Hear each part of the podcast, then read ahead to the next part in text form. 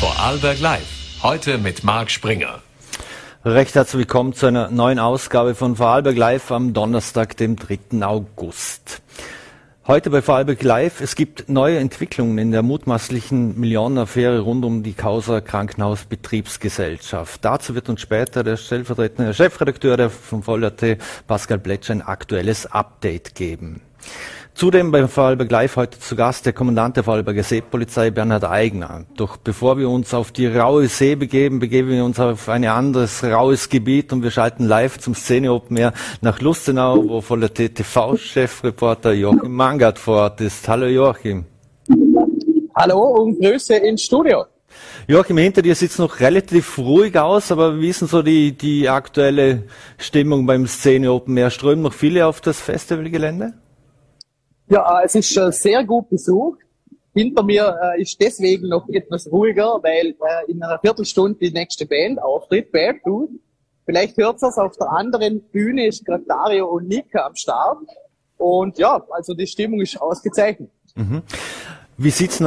Das Wetter ist ja eine große Unbekannte aktuell. Man hat ja der befürchtet, dass nur ein körriger Regenschwall kommt. Wissen es, in welchem Zustand befindet sich denn das Festivalgelände? Vor allem auch äh, ist das interessant für jene, die dort campen.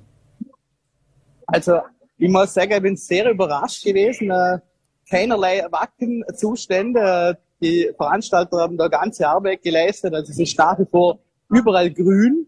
Und wechseln Wetter. Äh, ich glaube, heute hält es eh relativ gut. Ähm, morgen wird die nächste Frage sein, es dort wieder aussehen wird, aber der Campingplatz sieht gut aus. Also bis dato ungetrübtes Festival Vergnügen. Mhm. Ungetrübtes Festival Vergnügen, da gehört ein gutes Programm dazu. Auf was darf man sich denn heute da freuen?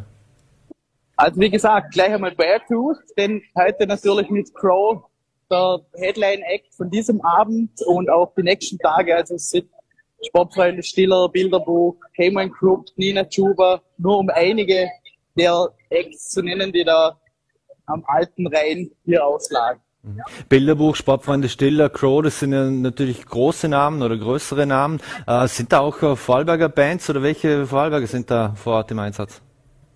Natürlich, also wie heute schon äh, auf Vollerte gesehen, die Miss Weary hat das Festival eröffnet. Äh, Ludenzer Act, der inzwischen in Barcelona lebt und Nika und Daria, die Nika ist ja nach Berlin ausgewandert. Ähm, ich denke, das ist beim Hannes Hagen und der ganzen Szene-Crew ist es wichtig, dass man da die heimischen Acts auch eine Bühne bietet.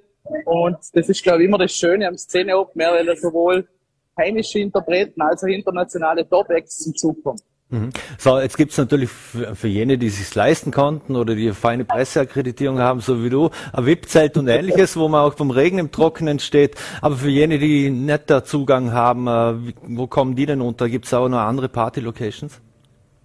Natürlich, also es gibt sowohl äh, die Zelte, die auch den elektronischen Bereich abdecken, wo dann auch die DJs dann bis in die frühen Morgenstunden noch spielen und ansonsten, was wäre denn ein Szene Open Air, wenn man nicht zumindest einmal nass wird?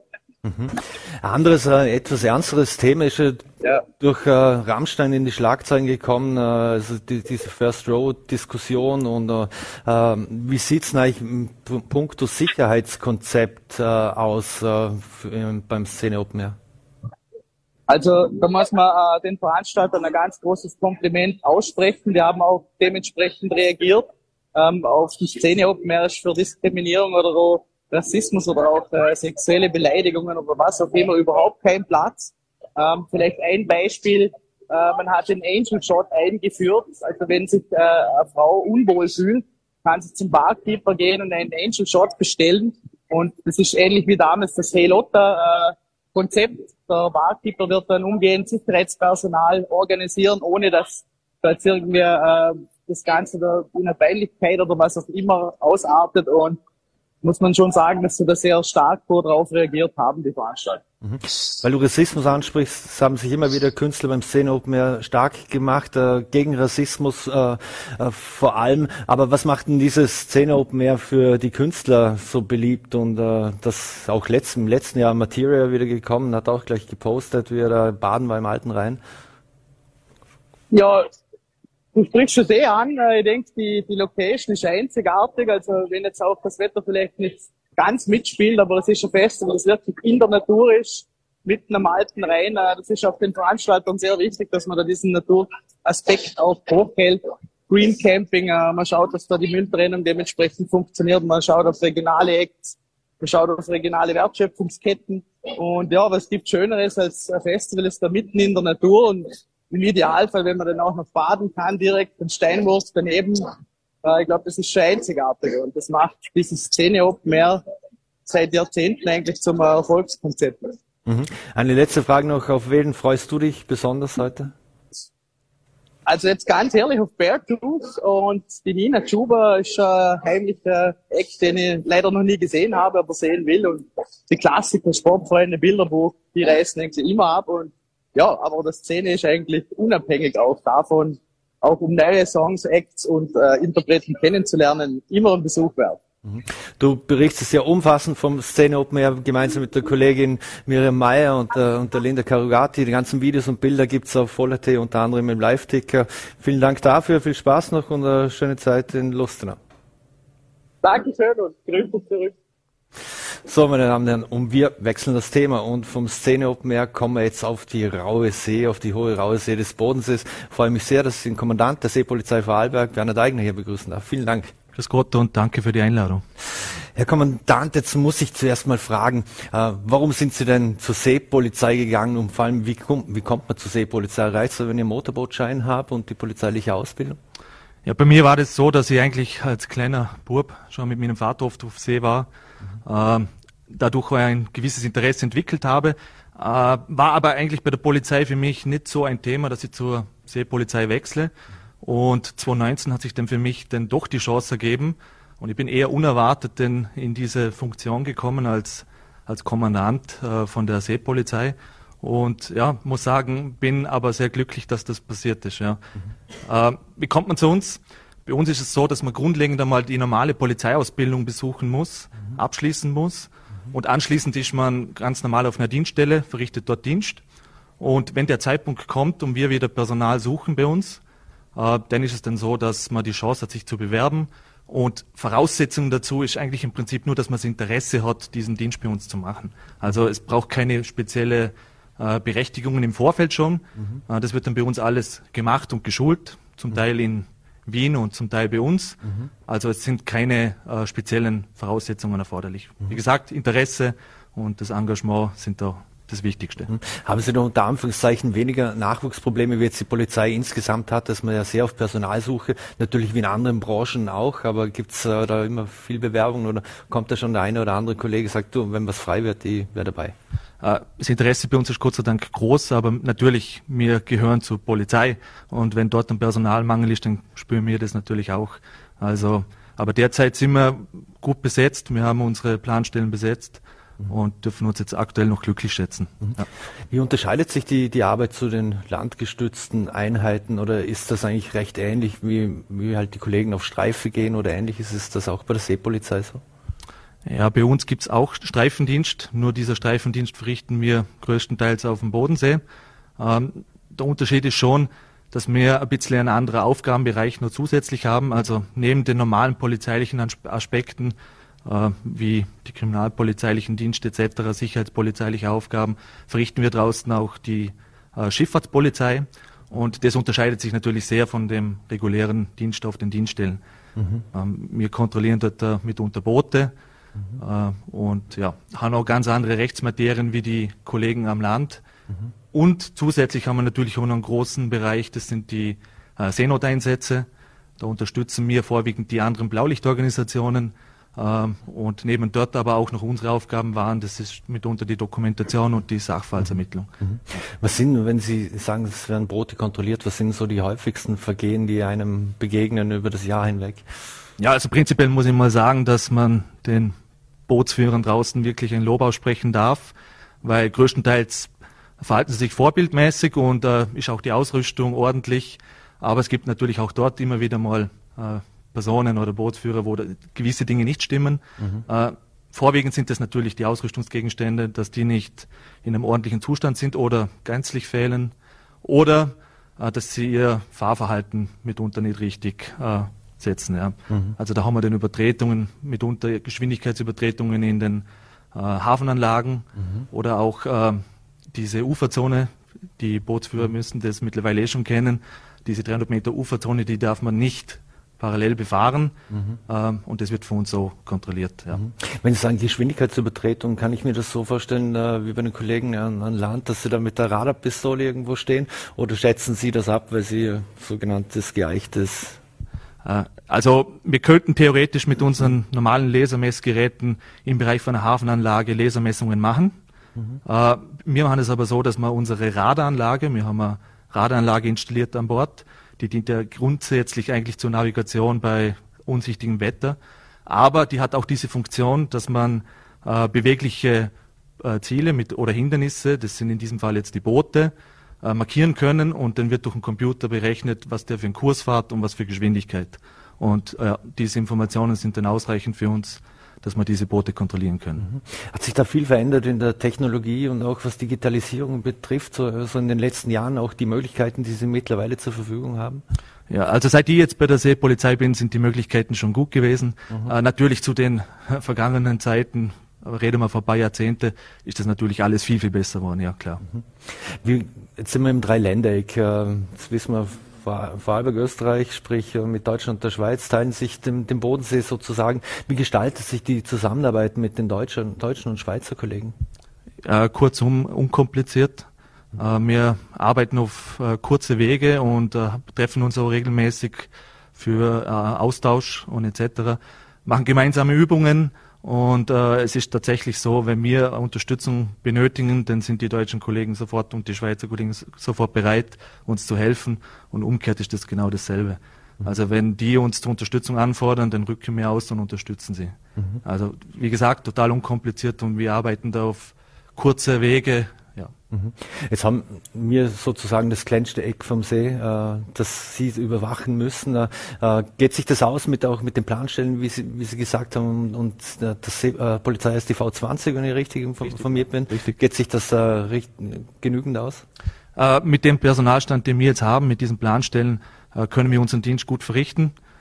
Natürlich wäre es schön, wenn wir mehr hätten, aber ich muss nur sagen, aktuell dürfen wir uns wirklich nicht beschweren. Ja. Mhm. Also wir können mit dem Personalstand unsere Aufgaben verwirklichen und ja, mehr braucht es eigentlich nicht. Ja. Mhm. Vor mehreren Jahrzehnten, bevor wir in der EU waren und es noch keinen Schengen-Raum gegeben hat, da wird man wahrscheinlich über den See viel geschmuggelt haben und äh, auch legale Dinge geschmuggelt haben. Äh, ist das Schmuggeln nur Thema und äh, vor allem auch, wenn es jetzt zum Beispiel um, oder nicht nur Schmuggel, sondern auch wenn es um Drogen und ähnliches geht? Ja, feststellen tun mir das persönlich eher seltener. Das ist schon schwierig, weil wir nicht so verdeckt unterwegs sind. Wir fallen relativ gut auf. Mhm. Äh, Im Zuge von Ermittlungen stellt sich das aber äh, ab und zu raus, dass über den See, speziell über den alten Rhein mitunter, schon Suchtmittel geschmuggelt worden ist.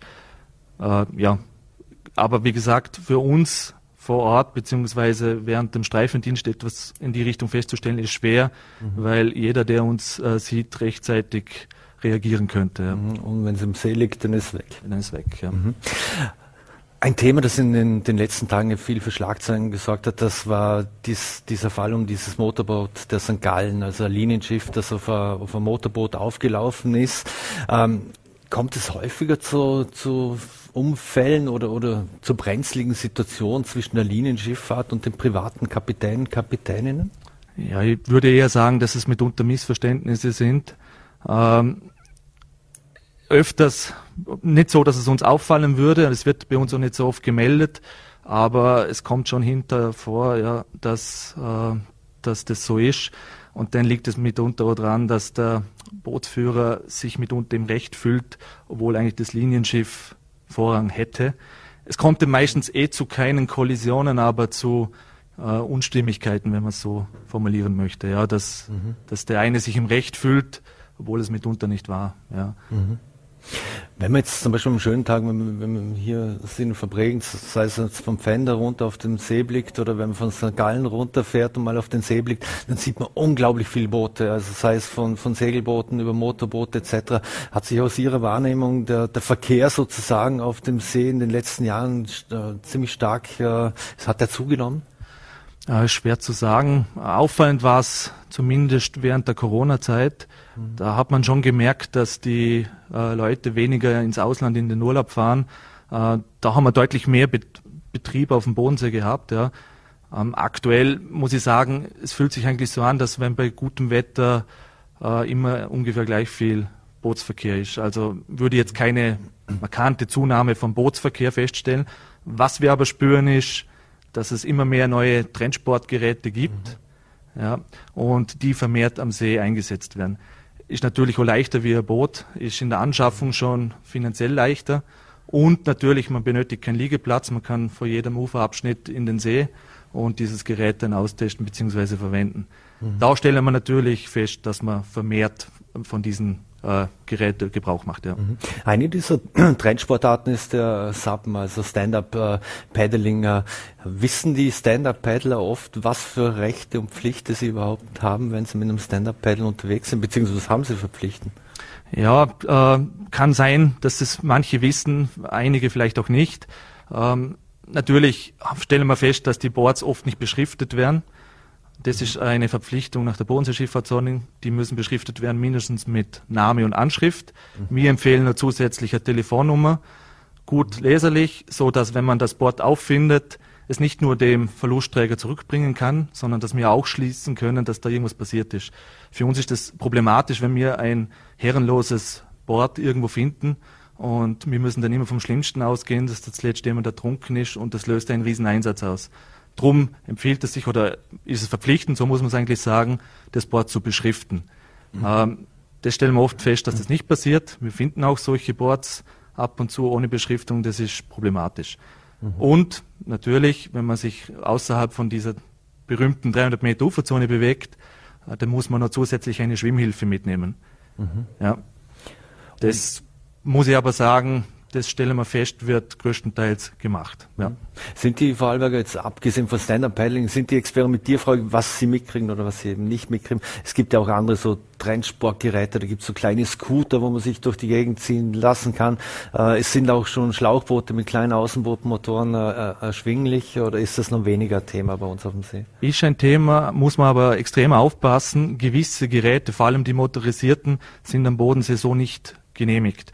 Man benötigt für motorisierte Wasserfahrzeuge, und da gehören auch schon Schlauchboote mit einem Elektromotor dazu, äh, sind zulassungspflichtig. Das wissen die wenigsten und fahren mit diesen äh, Booten denn herum. Und wenn wir das feststellen, das äh, müssen wir natürlich bei der Behörde anzeigen. Ja. Mhm. Also es ist verboten. Muss man da mit erheblichen Strafen rechnen?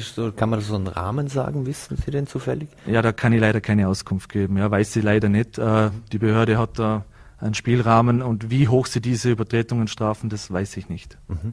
Wenn man wenn bei Booten oder, oder beim Trennsport sind, Jetskis werden ja auch immer, sieht man oft im Fernsehen, bei uns am Bodensee eigentlich nicht. Warum nicht? Weil sie am Bodensee verboten sind, ja. Die sind am Bodensee nicht erlaubt. Muss ich auch sagen, bin ich auch ein bisschen glücklich drüber, weil äh, wir hätten sonst wahrscheinlich ein Riesenchaos am See. Man muss sich einmal vor Augen führen, wir haben ungefähr 60.000 äh, zugelassene Boote am ganzen Bodensee. Ungefähr 6000 Zulassungen gibt es in Vorarlberg. Zusätzlich noch diese ganzen Stand-Up-Pedals äh, und andere Trendsportgeräte. Wir hätten nochmal ein schnelles Fahrzeug auf dem See, wo relativ äh, gefährlich werden könnte. Ja. Der See hätte dann eigentlich ein Übermaß an an, an Geräte plötzlich, wo unübersichtlich wird. Ja. Mhm. Wenn wir bei, bei Größe und Geschwindigkeiten sind, gibt es eigentlich irgendwelche Reglementierungen für die Bootsbesitzer oder darf ich jedes Boot in, in See reinstellen, egal wie viel PS oder so das hat? Ja, grundlegend entscheidet das natürlich die Behörde. Ja. Äh, aber wir haben äh, vor allem Abgasregelungen, sprich aufgrund von Abgasregelungen äh, am Bodensee ist schon vieles nicht möglich. Mhm. Und darum gibt es da gewisse Grenzen. Aber rein gesetzesmäßig gibt es keine PS-Grenze. Mhm. Ja. Also wenn, wenn ich mein Boot in Saint-Tropez habe, dann kann ich es dort auch rausnehmen und könnte es rein theoretisch, wenn's, egal wie groß es ist. Wenn es äh, Bodensee schifffahrtstauglich wäre, also diese, diese Abgaswerte äh, erfüllen würde, dann ja, sonst nicht. Mhm. Jetzt ähm, wenn wir bei Booten sind und, und, und viel Verkehr oder zu, zunehmend Booten, dann haben wir natürlich auch viele Schwimmer. In Österreich ist das Ufer Gott sei Dank frei zugänglich und die Menschen können raus, rausschwimmen. Darf ich eigentlich so weit raus in den See schwimmen oder sogar Querung machen, wenn ich, wenn ich lustig bin oder, oder muss ich da irgendetwas beachten? Ja, grundlegend ist es eigentlich erlaubt, äh, den See zu queren. Aufpassen muss man nur, wenn man die 300 Meter Uferzone verlässt, ist schwimmend, äh, ist zwingend, Entschuldigung, ist äh, zwingend eine Schwimmboje mitzuführen oder ein Begleitboot müsste das Ganze äh, begleiten. Ähm, es empfiehlt sich natürlich in so einer Situation sicher ein Begleitboot zu verwenden, wo eine zusätzliche Person anwesend ist, die im äh, Notfall eingreifen könnte und äh, auch wenn irgendwas mit einem anderen Boot passieren könnte, Kollisionsgefahr besteht, dass der da einschreiten könnte. Mhm. Aber verboten ist es nicht. Ja, eine Querung ist erlaubt. Mhm. Sind die Menschen grundsätzlich verantwortungsbewusster geworden, auch was, was die Schwimmer betrifft? Ähm, man sieht ja auch eben immer mehr mit diesen Bojen. Äh, ja, stellen wir schon fest, dass die Bojen fleißig eingesetzt werden. Natürlich haben wir trotzdem nur Einzelfälle, wo Schwimmer gerade von einer Hafeneinfahrt äh, ohne irgendwelche Bojen äh, schwimmen. Ist meiner Meinung nach ein bisschen verantwortungslos und mhm. gefährlich. Gott sei Dank muss man aber sagen, passiert trotzdem relativ wenig. Äh, liegt mhm. vielleicht auch daran, dass die Bootsbesitzer die Situation vielleicht richtig erkennen und, und rechtzeitig aus, ausweichen können. Aber äh, birgt ein gewisses Risiko, muss man schon sagen. Ja. Mhm haben wir leider auch. Mhm. Unterschätzen viele Menschen äh, die, die Tücken des Bodensees. Wenn man einen Tauchschein zum Beispiel macht und man macht den im Bodensee, dann äh, hört man oftmals, äh, wenn man das Gewässer beherrscht, dann hat man in anderen auch weniger Probleme. Aber was ist denn so tückisch am Bodensee? Ja, das Gefährliche am Bodensee ist eigentlich äh, das Wetter. Das Wetter schlagt relativ schnell um. Äh, und dann haben wir auch das Problem, dass relativ hohe Wellen in kürzester Zeit entstehen können. Und wenn man sich das einmal vorstellt, dass man mit einem kleinen Schlauchboot unterwegs ist, mitten auf dem See und man wird dann von zweieinhalb Meter hohen Wellen überrascht. Erstens kann man weniger schnell irgendwo in ein sicheres Gebiet zurückrudern äh, oder, oder schwimmen oder äh, was auch immer. Und äh, das birgt Riesengefahren. Die, wie soll ich sagen, diese, diese Patentbesitzer, die wissen diese Gefahren meistens. Die sind da eher vorsichtiger, die reagieren vielleicht auch eher rechtzeitig äh, auf äh, eine Sturmwarnung. Ähm, es gibt aber immer wieder Leute, die gerade, wenn eine Sturmwarnung äh, läuft, trotzdem auf den See rausgehen, mitunter auch mit einem Stand-Up-Paddle und das kann schon sehr gefährlich werden. Mhm. Abschließend, wir haben jetzt, jetzt im Moment eine Schlechtwetterphase. Heißt das für Sie dann grundsätzlich weniger, dass Sie weniger raus müssen auf See oder, oder äh, wird das trotzdem so durchgezogen, wie das in Ihrem Plan steht? Ja, grundsätzlich sind wir auch bei schlechtem Wetter am See draußen. Insbesondere wenn es stürmt, äh, genau solche Gefahren vielleicht rechtzeitig zu erkennen und gewisse Personen, bevor etwas passiert, rechtzeitig äh, in Sicherheit zu bringen mhm. oder warnen zu können.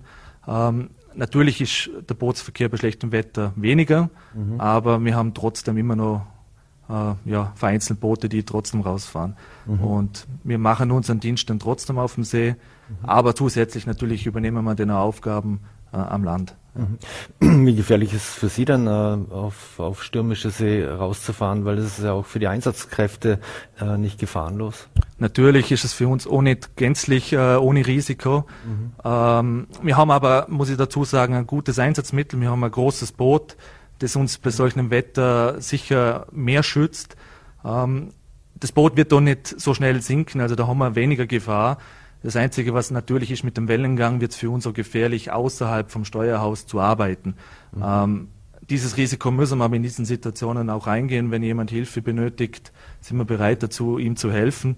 Mhm. Ähm, aber ja, komplett risikofrei ist es für uns natürlich auch nicht. Mhm. Ist es oft so, dass so manche mal im falschen Hafen ankommen, weil sie sich auf, auf See sozusagen verirren? Äh, hätte jetzt so nicht festgestellt. Falscher Hafen ist aber besser, wenn es einen Sturm hat, ja, dass man den falschen Hafen aussucht und das ist nämlich der nächste. Mhm. Ja, denn das ruhig der falsche sein, aber sonst hätte ich das jetzt selten festgestellt. Ja. Werner eigener, eigener Kommandant der Seepolizei, vielen Dank, dass Sie sich die Zeit genommen haben für Fallberg Live. Alles Gute und vor allem Schiff Ahoi. Dankeschön und danke nochmal für die Einladung. Dankeschön. So, meine Damen und Herren, und wir wechseln das Thema. Wir kommen vom Bodensee, kommen wir zu einer anderen Causa, und zwar die Causa Krankenhausbetriebsgesellschaft, wo es ja um einen mutmaßlichen Millionenbetrug geht und wie jetzt da die aktuelle Lage ist, so der aktuelle Stand der Dinge, darüber werde ich jetzt mit meinem Kollegen Pascal Pletsch sprechen. Vielen Dank für den Besuch, Pascal. Ja, gerne. Mal auf der anderen Seite aber auch mal was Neues. Genau, und du hattest ja nicht weit. Ich habe es gerade angesprochen, Millionenbetrug Krankenhausbetriebsgesellschaft. Wie ist denn da jetzt der aktuelle Stand der Dinge? Ja, momentan äh, es kommt so scheibchenweise, so tröpfchenweise würde ich es fast nennen, äh, immer mehr ans Licht. Äh, ich glaube, wir sind erst ganz am Anfang dieser ganzen Geschichte. Äh, vielleicht das Aktuellste ganz vorneweg. Äh, wir haben jetzt am Nachmittag erfahren, dass es eben offensichtlich nicht nur die Krankenhausbetriebsgesellschaft im Land betrifft, äh, dieses ganze Unterfangen, diese Ermittlungen.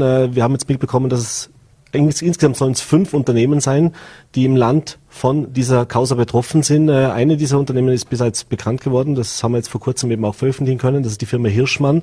Auch dort wurden die Ermittler vorstellig. Äh, wo wir, man muss natürlich sagen, diese Firmen sind als Geschädigte geführt, nicht als Beschuldigte. Das heißt also, hier wurden die offensichtlich auch ähnlich wie es bei der Landeskrankenhausbetriebsgesellschaft war, äh, ja, mit fingierten Rechnungen oder was dann auch immer da passiert ist, ja, geschädigt.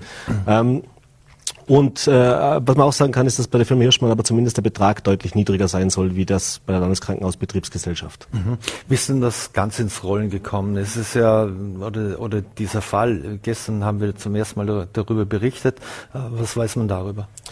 Naja, ich glaube, dass tatsächlich äh, unwahrscheinlich oder unüblich eigentlich, aber tatsächlich äh, die Betroffenen relativ überrascht worden sind von diesen Ermittlungen. Also war gestern kurz nach halb drei, als da eine sehr kryptische kurze Aussendung von der Landeskrankenhausbetriebsgesellschaft gekommen ist, äh, eben, dass es da Ermittlungen gibt, dass es hier eben auch zu Hausdurchsuchungen gekommen ist. Äh, das heißt, äh, es wurden äh, offensichtlich Ermittlungen des Landeskriminalamts geführt, die dann dazu geführt haben, dass über Anordnung der Staatsanwaltschaft eben fünf Personen in Gewahrsam genommen worden sind äh, und in mehreren Objekten auch Hausdurchsuchungen stattgefunden haben.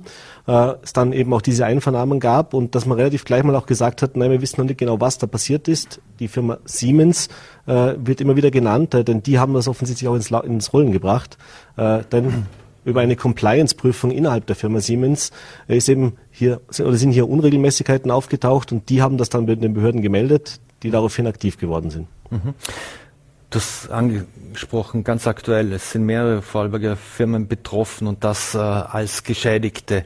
So, jetzt gibt es ja auch die Geschädigten und es gibt die Beschuldigten. Äh, da reden wir von fünf Personen. Was weiß man denn bisher über diese Personen. Mhm. Also über diese Personen, die jetzt aktuell als Beschuldigte geführt werden, äh, wohlgemerkt muss man jetzt abwarten, was da auch noch rauskommt. Da wurden eben über drei Personen befinden sich aktuell in der Justizanstalt Feldkirch, wie uns die Staatsanwaltschaft heute bestätigt hat.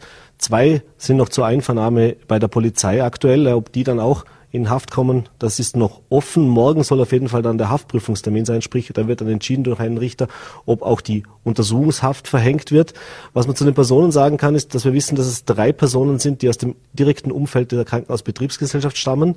Äh, uns wurde bestätigt, es sind zwei Mitarbeiter, die aktiv noch beschäftigt waren bis zuletzt äh, bei der Landeskrankenhausbetriebsgesellschaft und ein Mitarbeiter, der mittlerweile in Pension ist, äh, der aber eben früher ebenfalls dort beschäftigt war, in der Bauabteilung alle diese Personen beschäftigt, eben genau mit diesen ganzen großen Bauprojekten äh, betreut waren. Mhm. Das spricht oder heißt aber auch, dass da ziemlich kriminelle Energie ähm, im, Ga im Gange im Laufen war. Äh, nach dem sieht es auf alle Fälle derzeit aus. Äh, wir wissen noch nicht, wie lange dieser ganze Vorgang schon geht, aber man spricht davon, dass es sich bis zu zehn Jahre schon vor sich gehen kann. Wir wissen jetzt auch, dass eben fünf weitere Unternehmen oder insgesamt fünf Unternehmen im Land davon betroffen sind von einer Schadenssumme von mehreren Millionen wird gesprochen, aktuell noch im einstelligen Bereich, aber das ist natürlich auch erst der Anfang der Ermittlungen. Was da am Ende rauskommt, das werden wir dann sehen. Aber da kann man schon sehen, da wurde schon äh, über Jahre hinweg offensichtlich von diesem Personenkreis sehr, sehr, mit sehr, sehr hoher krimineller Energie, äh, ja, versucht, äh, gewisse Betrugshandlungen zu setzen, denn das ist auch der Verdacht, schwerer Betrug, äh, nachdem jetzt auch ermittelt wird, ähm, um hier eben, äh, ja, Geld zu erschleichen, Geld zu bekommen, äh, das eben ihnen nicht zugestanden hätte. Mhm. Nicht erst seit Ibiza und äh, Wirtschaftswunderaffäre ist die Wirtschaftskorruptionsstaatsanwaltschaft äh, jedem ein Begriff und bekannt. Äh, ermittelt die da eigentlich? Noch nicht. Äh, ich habe heute schon mit der Wirtschafts- und Korruptionsstaatsanwaltschaft telefoniert, äh, weil mir eben auch die Frage bei uns aufkam, wäre ein klassischer Fall, warum ermittelt hier die Staatsanwaltschaft Feldkirch?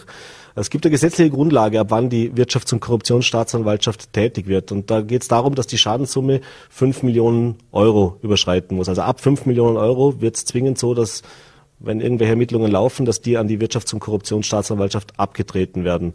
Das ist offensichtlich bis heute zumindest oder heute Vormittag, als wir telefoniert haben, war das noch nicht der Fall.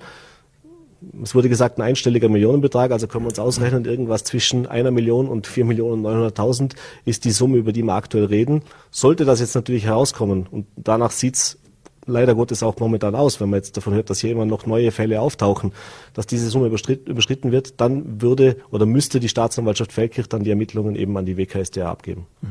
In der Stein ins Rollen gebracht wurde, hast du gesagt, von der Siemens Compliance. So, jetzt wissen wir, die Krankenhausbetriebsgesellschaft hat ja ihrerseits auch einen Aufsichtsrat. Äh, muss der sich jetzt äh, doch sehr kritisieren lassen oder, oder wie konnte das sein, dass man das über Jahre hinweg äh, nicht bemerkt hat? Mhm.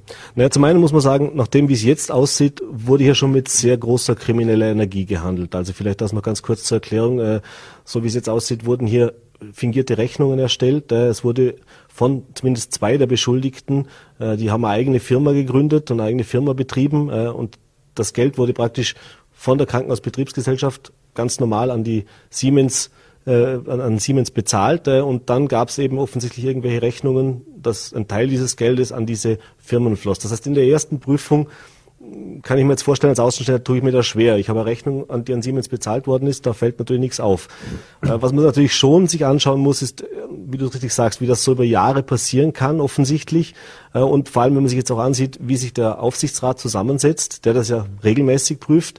Wenn man sich aber vor allem auch ansieht, was in der Vergangenheit schon der Landesrechnungshof gesagt hat. Denn der hat 2011 bereits die Krankenhausbetriebsgesellschaft geprüft und dabei wurden Mängel oder Empfehlungen ausgesprochen, was die, das Controlling sozusagen anbelangt, dass da eben zu wenig Personal vorhanden ist, dass man da eine, die Compliance eben oder eben diese Kontrollinstrumente deutlich ausbauen muss. Und das wurde zumindest bis heute nicht in dem Umfang umgesetzt, wie es der Landesrechnungshof damals empfohlen hat. Das, heißt, das wird man sich sicher ansehen müssen. Man wird sich sicher auch ansehen müssen, äh, was man dazu sagt, dass eben Mitarbeiter, die aktiv im Unternehmen arbeiten, parallel dazu eine Nebenbeschäftigung sozusagen haben und im Projektmanagement oder eben auch äh, ja, im Bau, Baugewerbe praktisch sich betätigt haben, eigene Firmen gehabt haben. Ob man da vielleicht zu wenig hingesehen hat, äh, das wird man sich ansehen müssen.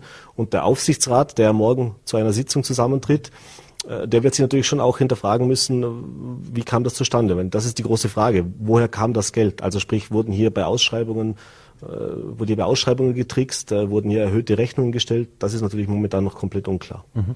Abschließend noch der Direktor der Krankenhausbetriebsgesellschaft Gerald Fleisch, der reist ja zurück äh, aus dem Urlaub, du hast angesprochen, morgen äh, werden sie zusammentreten oder sich treffen zur, zur Sonderaufsichtsratssitzung. Wer ist da von politischer Seite eigentlich äh, vertreten, von Landesseite? Naja, den Vorsitz über diesen Aufsichtsrat hat die zuständige Landesrätin Martina Rüscher. Äh, sie sitzt diesem insgesamt aus elf Personen bestehenden Aufsichtsrat vor. Äh, weiters vertreten, zweite Regierungspartei, die Katharina Wiesflecker sitzt da auch drin.